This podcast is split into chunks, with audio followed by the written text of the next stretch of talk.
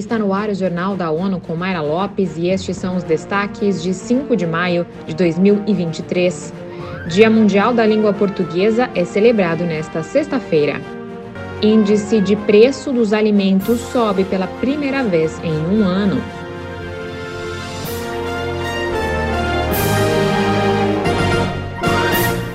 Neste 5 de maio, as Nações Unidas marcam o Dia Mundial da Língua Portuguesa.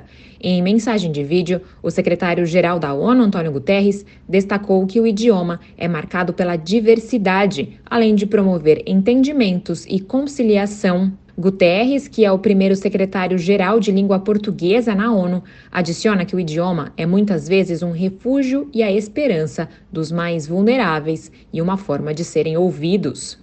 A língua portuguesa é também nisso um bom exemplo, sendo partilhada e construída por populações em todos os continentes. Marcada pela diversidade, é uma língua promotora de entendimentos e de conciliação. Para celebrar a data, o secretário-geral concedeu uma entrevista à ONU News como o primeiro convidado do podcast ONU News, que se concentrará em entrevistas sobre temas relevantes semanalmente em todas as nossas plataformas. Tenho falado com dirigentes eh, de países africanos eh, de língua portuguesa, tenho falado com uh, dirigentes brasileiros, timorenses, em português, e isso é sempre para mim um enorme prazer. Portanto, há muitas situações em que eu tenho a sorte de poder falar com o meu interlocutor numa língua que ambos conhecemos e, portanto, não pode haver mal-entendido. A atriz e escritora brasileira Elisa Lucinda também deixou seu depoimento sobre a celebração do Dia Mundial da Língua Portuguesa. Para mim é um prazer declarar o meu amor à língua portuguesa. Acho tão bonito esse tronco de língua e ela tem vários galhos, né? Angola fala um, Portugal fala outro, Cabo Verde fala outro. Acompanhe nossa página e nas nossas redes sociais a cobertura completa do Dia Mundial da Língua Portuguesa. A Organização das Nações Unidas para Alimentação e Agricultura aponta que os preços internacionais de commodities alimentares subiu em abril pela primeira vez em um ano, em meio a aumentos nas cotações mundiais de açúcar, carne e arroz.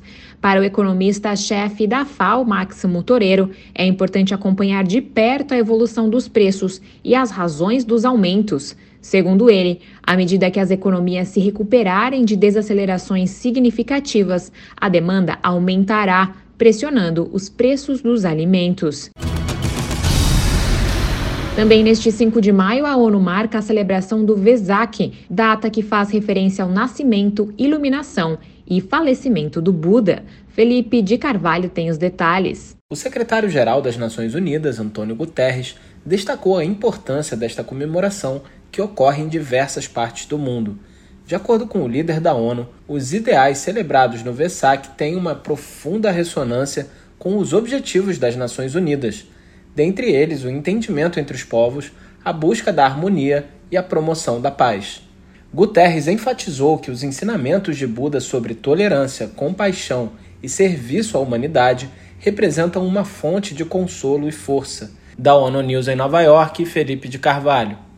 Em 1999, a Assembleia Geral das Nações Unidas reconheceu internacionalmente o Dia do Vesak. O objetivo é valorizar a contribuição que o budismo, uma das religiões mais antigas do mundo, traz para a espiritualidade humana.